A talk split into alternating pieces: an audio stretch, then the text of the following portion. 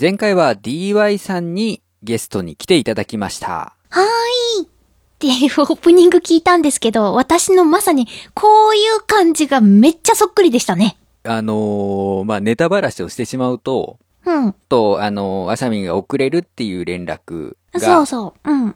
来て、あじゃあもう収録時間もどうせ長くなっちゃうし、先にオープニング撮っちゃおうっていうのは自分の中であったのね。うんうんうん。で、DY さんに、まあちょっと、アシャミン遅れるんですけど、オープニングで、アシャミンになりませんかっていう。え、先生から振ったのそうそう。そしたら DY さんも、俺もそれ考えてたんだよね、つって。あ、そう。そうですか。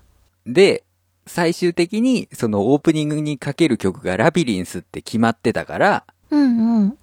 正しいとか間違いとかで、まあ綺麗にオチがつくっていうね。曲込みでのオチですか。そう。もう提案した時点で、そうか、ラビリンスっていうことはサビ頭あのフレーズだなという意識はあった。正しいとか。あ なるほどね。うーん、いいオープニングでした。ありがとうございます。いやー、それにしても、二人目のゲストでございましたけれども、 はい。およそ半年ぶりでしたね。ね。あのーまあ、前回のインタビュー会と比較して、うん。あの、DY さんって一人喋り、ものすごい慣れてる方じゃないですか。うんうんうん。なので、あのー僕が、相づちマシーンになってる箇所があったり、私も私も。そうそう。で、あのー正直、二人が、うーん、はいって言い過ぎてるから、あれでもカットしてますからね。おーなるほど。そうそうそう。で、パンダさんどっちかっていうと複数人で喋るうん。ポッドキャスターのスタイルなので、うんうん。まあそういうインタビュアーの姿勢も多分ちょっと変えた方が良かったんだろうなっていうのは反省点ですね。おー。というのを、まさかの次の回のオープニングで反省会するって いう。いや、さすがにエンディングで反省会はちょっと。これってオフトークじゃないんですかいや、まあそうですけどね。全流しでございますね。まあ聞いている方も、こいつらインタビュアー下手やなーって思ってたらさあ、、ざく。う、う、う、う、あれじゃないですか。あれでございます。はい。まあ、相手に合わせた、ちょっと質問の仕方とかね、話の広げ方みたいなのもちょっと、今後ゲストいっぱい呼んでいく中で勉強していきましょうっていうとなんか僕の方ができてる風ですけれども、アシャミンの方が先生ですからね、そこは。 そんなことないですよ。あーもっとね、ゲストの方たくさん出ていただきたいなと思いました。はい。うん。えー、DY さんのアルバムですけれども、この回が配信されている時にはもう発売していると思います。おイエーイ、はい。えー、皆さん聞いてみていかがでしたでしょうかね。うんえーまだ買われてないという方はね、えーぜひとも iTunes ストア、Amazon MP3 など、あ後の配信サイトは自分で調べて くれ。えー 聞いてみてください。お願いします。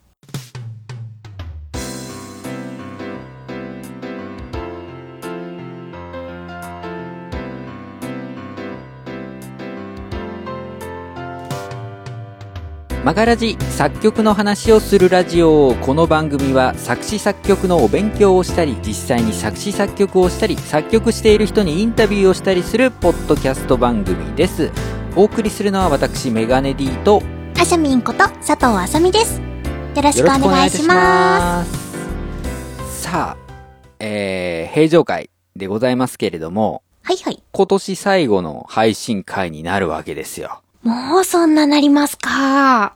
いや、早かったね、ほんと。早かったですね。うん、つい最近始めたかのような感覚があるんだけれども、うんうん。まあ、これが22回ですか。 もう20回もやってるんです か。いやー、すごいね。すごいなあちょっと成長したかな。はい。でですね、 苦今笑回、師匠。 今のは苦笑ではないですよ。本当に。こう、ちゃんと声に表情が乗るって分かってるから、笑顔を作った上で、はいって話題転換をしようとしたら、ああいう感じになってしまっただけであって ね。まあまあいいです。次の話題行きましょう 行きましょう。まあ今年最後ということで、うん今年二人が聴いた音楽について話していこうかなと。ほー。うん。まあ、作曲していく上でもですね、まあ、インプット、重要ですよね。うんうん、うでどんな音楽を聴いているかとか、まあ、ここ最近の自分の流行りみたいなのって、やっぱり創作にすごい影響を及ぼすと思うので、あー。えー DY さんも、まあ、いろんな曲を聴いてみましょうみたいなこと言ってましたけど、言ってましたね。ね、えーまあ、リスナーさんが、あー新しく曲を聴いてみる、まあ、参考になればいいし、うんうん。まあ、改めて僕とアシャミンの、まあ、今のブームとか、うん。そのルーツミュージックみたいなのが分かればいいかなということで、おー、結構、おー、大盛り、てんこ盛りな内容になりそうですね。意外と真面目でしょうん。びっくりしそうあた。のー年末最後の回だからお茶を濁すっていう目的で放り込んだだけじゃないよ、これ。自分たちのルーツはどこにあるのか。はい。えー、じゃあね、ちょっと話していこうかなと思うんですけど、はーい。どうしましょうか。僕、あのー今年よく聴いた曲のリスト作ってるんですよ。あ、これこの収録が始まる前に送ってくださった。そうファそイう。ルあの、iTunes 利用してるんですけど、うん。僕、未だにあの、iPod クラシックで曲聴いてるんですよ。うん、うん、うん。しかもあの、世代が第5世代ぐらいなのかな。あの、容量のマックスが 80GB の時代のクラシックを未だに、えー使っているんですけれども。もう、長持ちですね。で、それをまあ iTunes で管理していく中で、そのトップ50っていうのはありますよね。再生回数が多かったランキングをおこうーじ、自分の中でってことそうそうそう、僕が、まあ、えっ、と、iPod とか iPhone とかうんで聞いた音楽の再生回数を、まあ、記録していって、その再生回数が多い順に、こう、まあ、プレイリストを作ってくれるっていうのが、まあ、デフォルトで入ってるんですよ。へえ、優秀。で、えっ、と、それをちょっとうん画像化して PDF にしました。じゃあ、メガネ D 先生が今年どんな曲を聴いていた のか。覗いちゃいましょう。カチャカチ。えー、まあ、とりあえず、はいはい。スクロールして見ていただくと、ざっくり見ると割と同じアーティストさんの名前が並んそでうなんですね。いますね。うんうんうん。偏りが結構あるのと、うん。あとあの、トップ50なのに54曲あるじゃないかっていうのなんですけど、あの、再生回数同率っていうのがものすごいたくさんあって、へー。最後多分、うーんと、8曲ぐらいが同じ再生回数だったので、うん。そこまで入るようにしたといほうー。感じでございます。でも、これ、ちなみに、一番の曲は何回ぐらい聴いてるんですかそんなん分かったりする。いや、うん。それはでも、そんなに多くないのよ。30回ぐらい。あ年間で30回か。年間30回。うんうんそんなに多くはない。だから、まあ、iPod で聴かなくて、その、なんだろう、まあ、ミュージックビデオがある曲だったら YouTube で聴くみたいなこともあるし、おーあとは、うーん、何がカウントされないかな。まあ、何人か、おとがめフェス関連の人もうん。入ってたりするんですけど、うんうん。ハルさんのカッティングリージョンとかは、おとがめフェスの音源の方でいっぱい聴いてるみたいなところがあるので、うん。まあ、必ずしも、いや、そんな聴いてないんじゃないっていうことでもないけどね。これだけじゃない。うん。けど、まあでもさ、ポッドキャスト聞いてる人って音楽の再生回数減る ぜ。単純に。ああ、うんうんうん。耳が寂しい時に曲じゃなくて、ポッドキャスト聞いたりするので、うんうん。まあそういうのはあるけど、まあ大体、この辺を聞きました、今年は。うん。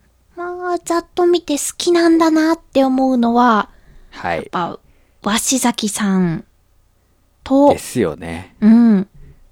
ラブライブ。ラブライブね。ラブちゃラんイとブこね。の、ラブライブの楽曲っていうのがわかります。わかります。えー、っと、この間30分でわかるラブライブっていうのを見て、ほう。で、ほんほんほん。一期って言うんですかね、ミューズの方の、はい。さらに一期の分は全部見ました。うんうんうんうんで、大体。キャラクターが誰かも分かったので、その名前が並んでいるのが見えます。そっかそっか。ですね。えーっと、まあ、とりあえず、鷲崎さんに関して言うと、うん。 2位、プリティガール。うんうん。が一番好きなんですかなんかあの曲聴きたいなっつって聴くことが非常に多かったですね。じゃあ、アルバム再生で入ってるんじゃなくって、もうその一曲再生が多いんですかうーん、いろいろ。一曲単独で再生することもあれば、これ、あの、レートをつけてて、冷凍大体、あの、星何個っていう評価が、ーね、あの、まあ、曲の管理するソフトうんウ。ェアだったらついてると思うんだけど、それの、大体その星5の曲が並んでるから、うんうん。その星5の曲をまとめたプレイリストも自動的に作ってくれるので、あ、それで、こう、ヘビーローテーションの曲がさらにヘビーになっていく。そうだね、ランダム再生していくとやっぱり同じ曲がどんどん増えていくっていうところはある。うーん。うん、で、あの、一応言っとくと、このプリティガールって鷲崎さんのオリジナル曲ではないです。あ、そうなんですかあの、カラって日本でも流行りました。あの、韓国の韓流の、うんうんうんそうそうそうそう、アイドルグループがいますけれども、そのカラのプリティガールっていう曲のカバーですね。鷲崎さん、カバーもされてるんですかうん。しかもあの、洋楽の医薬カバーをよくやってて、 うん。これもそのプリティガールっていうのが日本で発売される前に韓国国内でうん。リリースされていたものの、韓国語詞を日本語に意訳してうんうん。歌ってるんですね。うーん。なんで、あの、カラが日本でリリースした日本語版のプリティガールとは違う歌詞で歌ってます。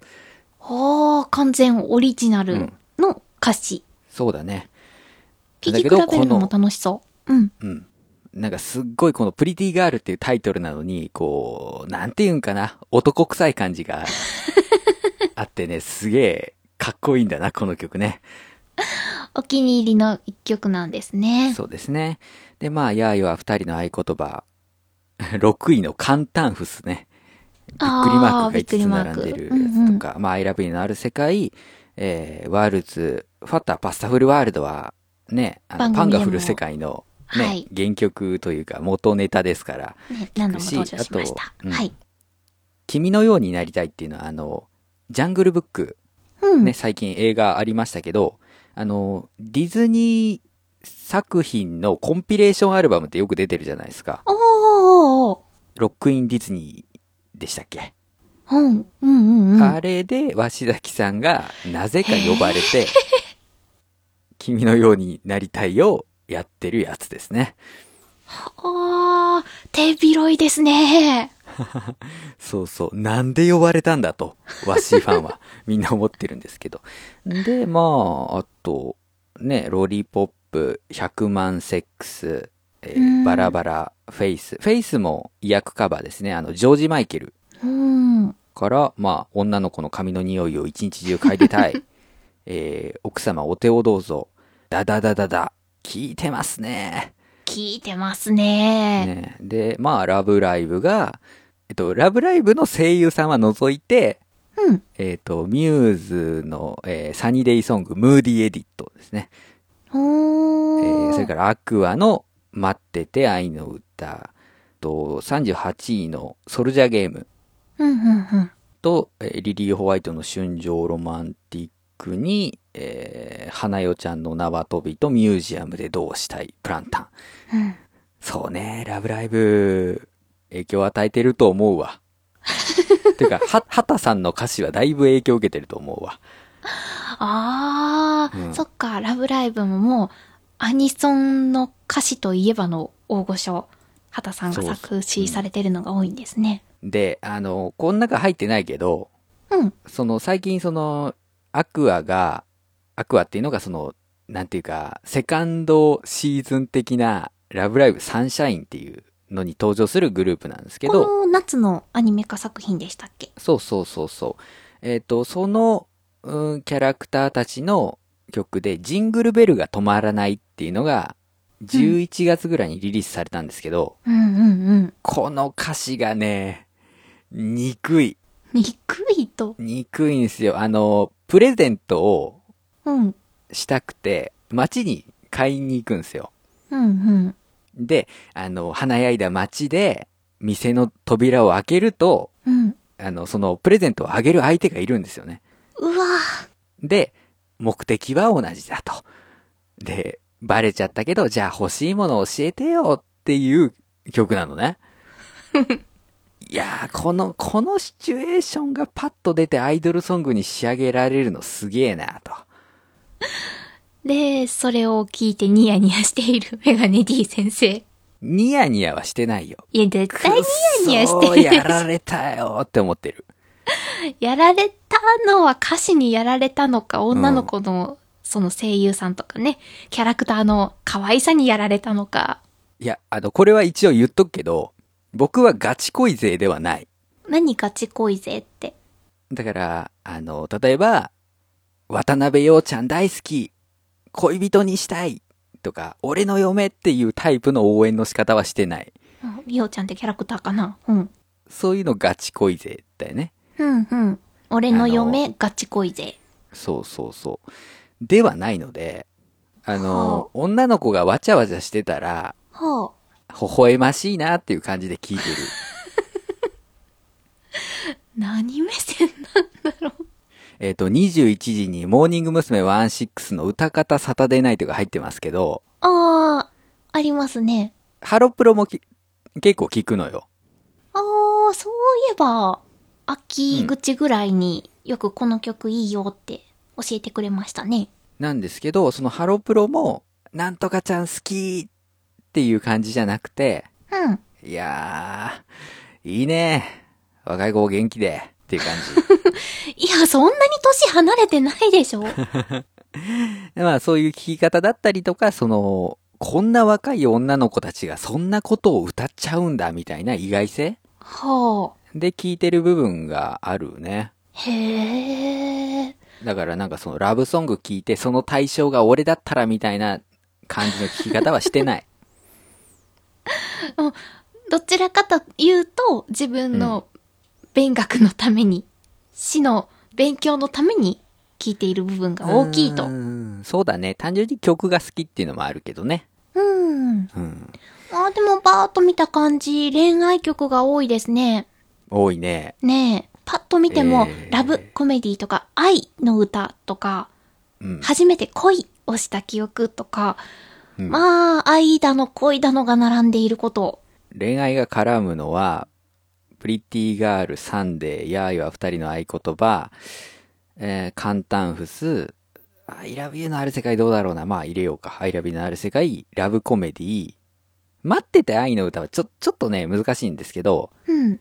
その愛の歌に対するラブソング的な意味合いがあって、うーん。愛の歌への愛の歌そう。だから、いつか私も愛の歌を歌えるようにっていうようなスタンス。ほうほアクアってその、まあ、ミューズをはじめとする、ね、先輩スクールアイドルの影響を受けてるグループっていう設定だから、う。は例えばミューズが歌ったスノーハレーションっていう曲は、今私たちは歌えないかもしれないけど、いつかそんな曲が歌えたらいいなっていうところからスタートしている。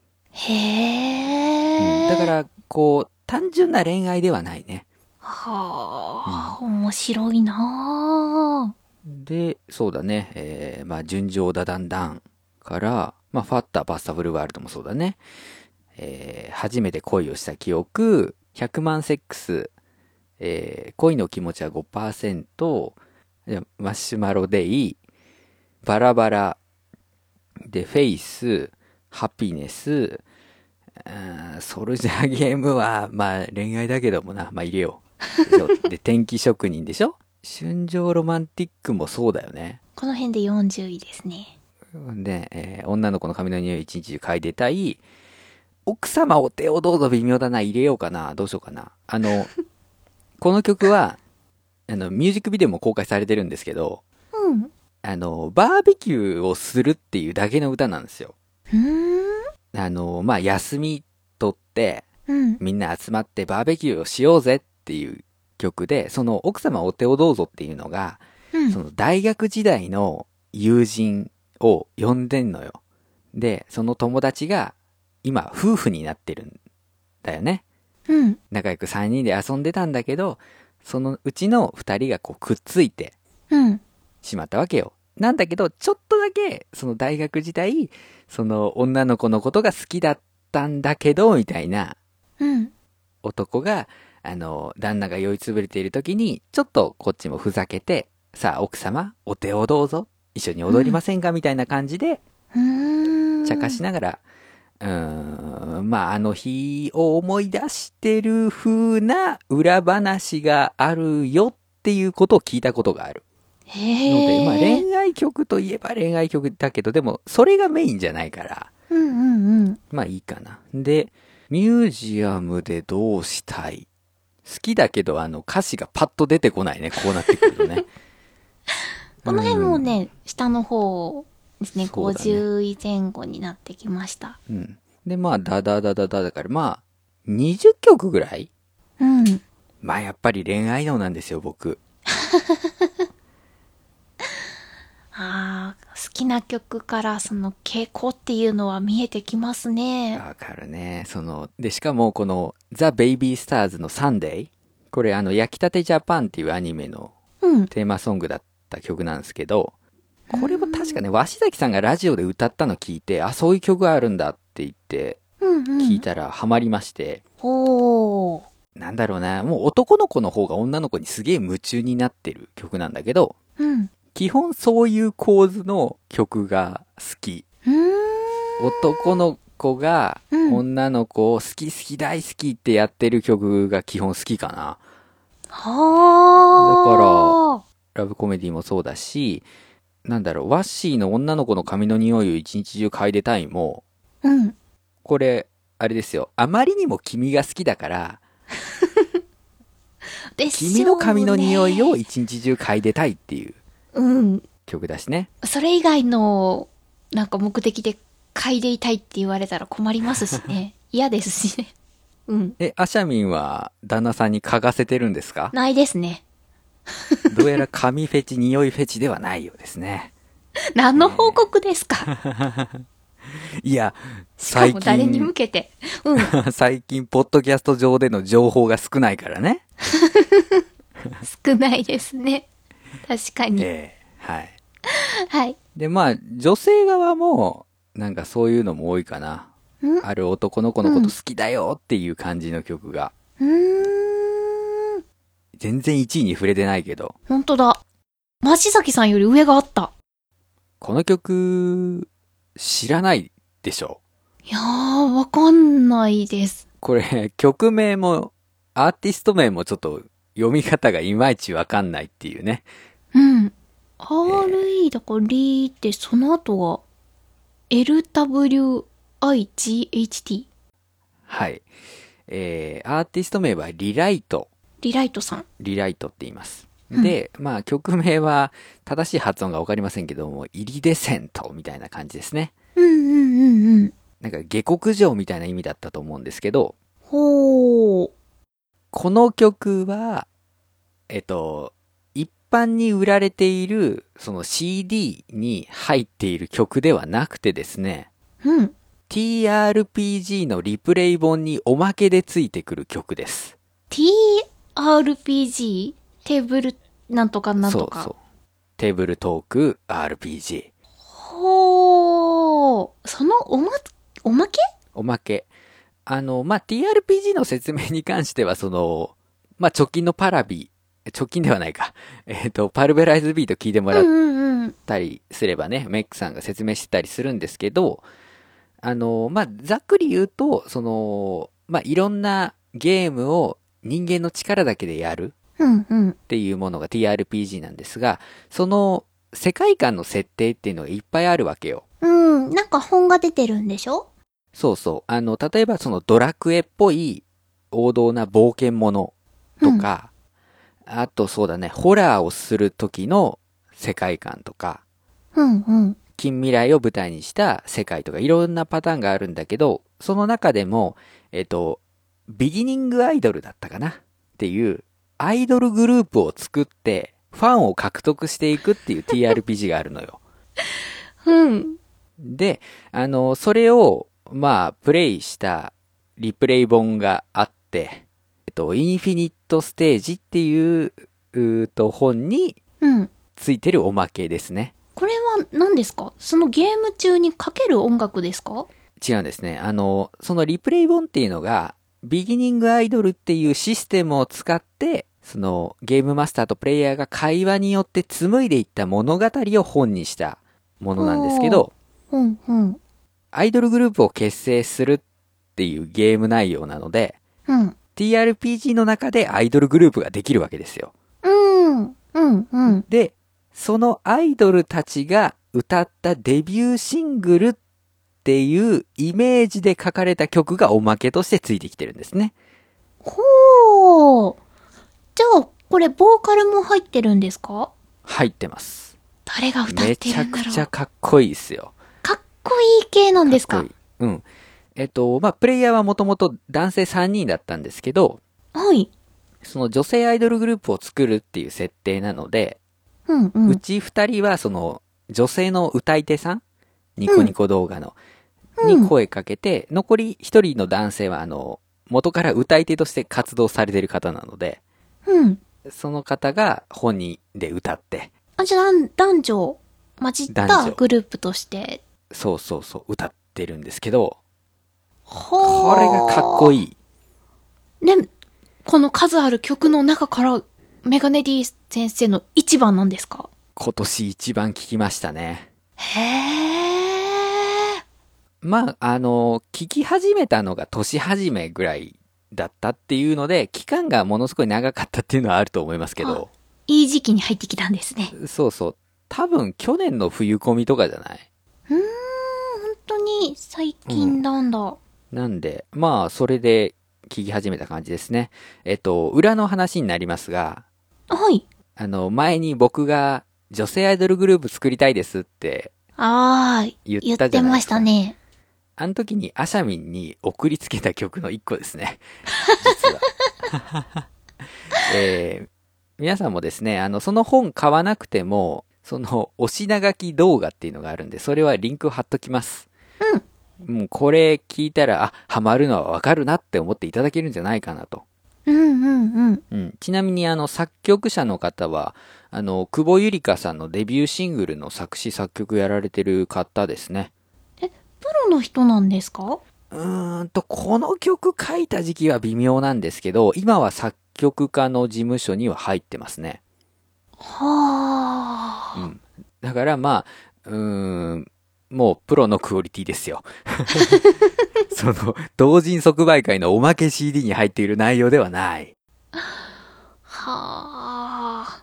ものすごいかっこいいですし、あと、その、リプレイ本自体も、その、あ、サークル名言ってねえな、えーチーム役立たずさんっていうね、えー方々がいるんですけれども、あのー動画も本も面白いですし、興味がある方は、聞いてみるといいんじゃないでしょうか。はい。あさみん、今年どんな曲聴きましたえーと、そうですね。もうこう、メガネ D 先生ほどぐわーっとい入れ込んで聴いた曲っていうのがないので、もうちょっと話しづらいんですけど。 まず、今年出会った曲、アーティストとして一番大きかったのは、実際にコンサートを見に行ってきた、ファイナルファンタジーのはあ、はあはブラブラ。ほあう。の、ブラスバンドによるファイナルファンタジーの曲の再現うんうんうんうんプロの方々が生で、その吹奏楽、オーケストラですね。で、はいはいはいはい。ファイナルファンタジーの数ある名曲を演奏してくださるという、そのコンサートに行ってまいりまして、うんうんうんうん生で聴いてきました。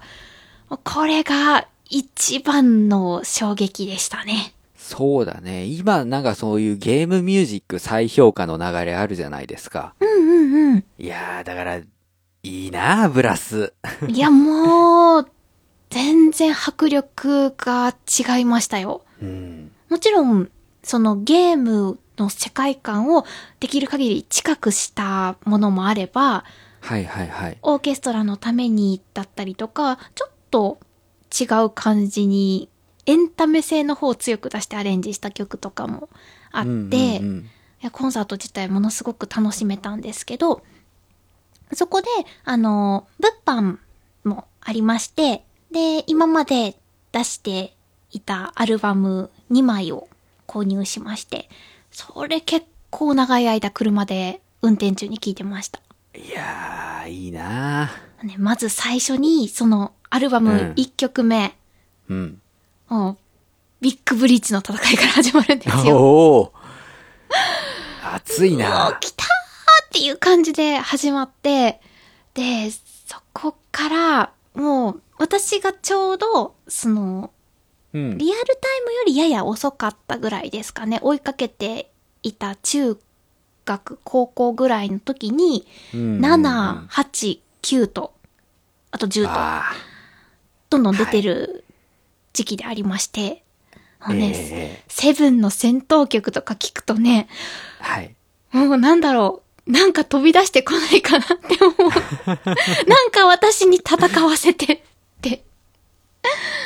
うんそっちなんだ。戦わせてなんだ。なんか戦いたくなってくる。そうか。うん。こう、マテリアルだったり、スロットだったりを思い出して、カーッと体が熱くなります。マテリアね。そうそう、んマテ、あ、めマテリア、マテリア。マテリアね。うん、マテリアルは僕のさっき、いっぱい聴いた曲リストにあっ あたり曲までしたすねね。。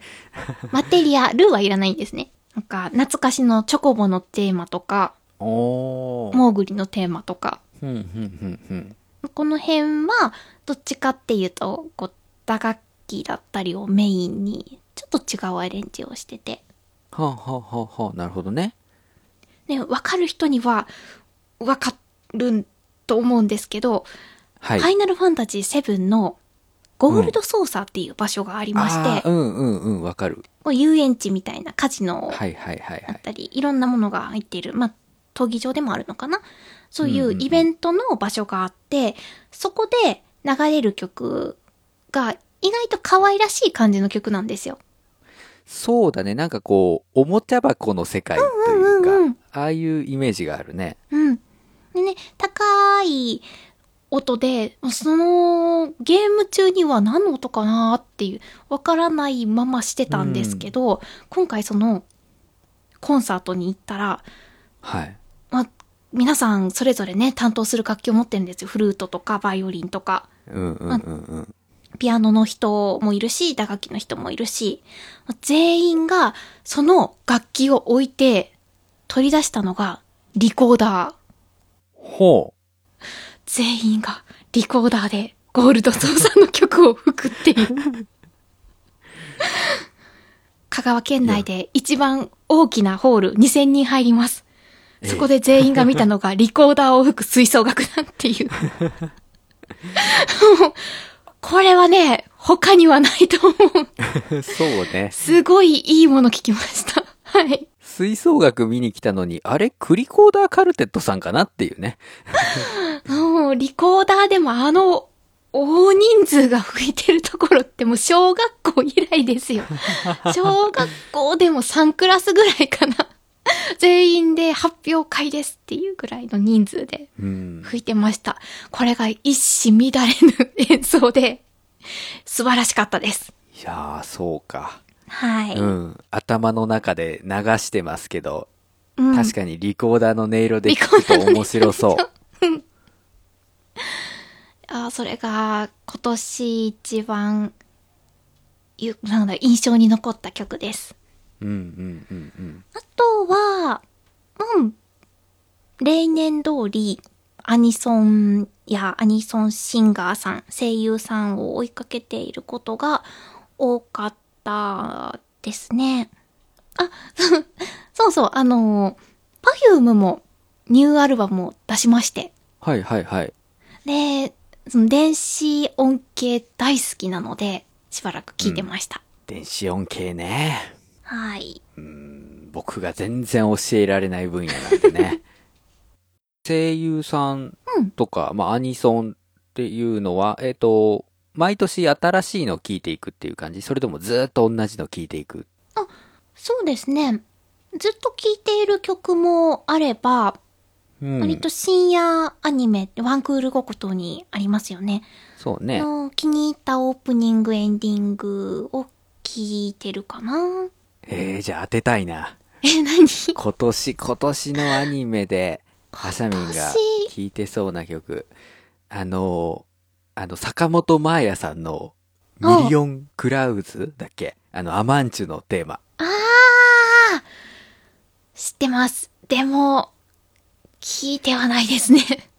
違うかえー、じゃあこれ難しいです よ。無理だな多分な水木奈々のあ のジャンピンナウのやつなんだタイトルが出てこなくなっちゃったはいはい。えーこの美術部には問題があうるんうんうんうんうんうん。スターティングナウだもう、違うなうん聞いてないですね。 タイトルも出てこなかったですね。水木さんはアルバムで追いかけてるな。あーシングルではまあそうだね。うん。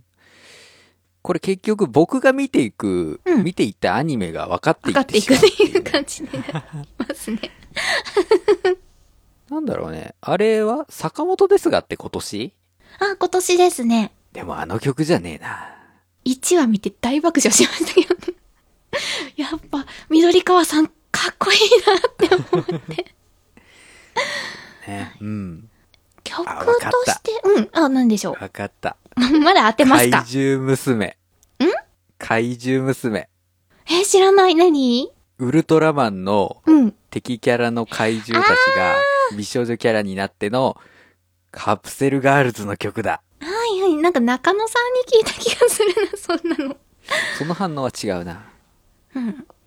わかった。じゃあ、定休のトマリンの 曲だ。あの日本語わかりませんだ。あーごめんなさい。全然違うね。うん。これは無理だね。年間100近いアニメ、100近い、100超えてるのかなうん。新しいアニメが出てくる中で、この一曲っていうのを当てるのは難しいですよ。うん、無理だな。うん。おそ松さん去年おそ松さんは、なんか年末にかかってたのが1期か2期か覚えてないんだよな。うーん、去年かな。うん。一時期、うちのあの FM 局の方でやってる、はい。中学生がパーソナリティする番組とかで、めっちゃかけたいっていう子が来てましたね。 AOP 売れたね、あれでうね。ん筆箱とかにラバー、ラバーキーホルダーうんうんうん。よくついてました。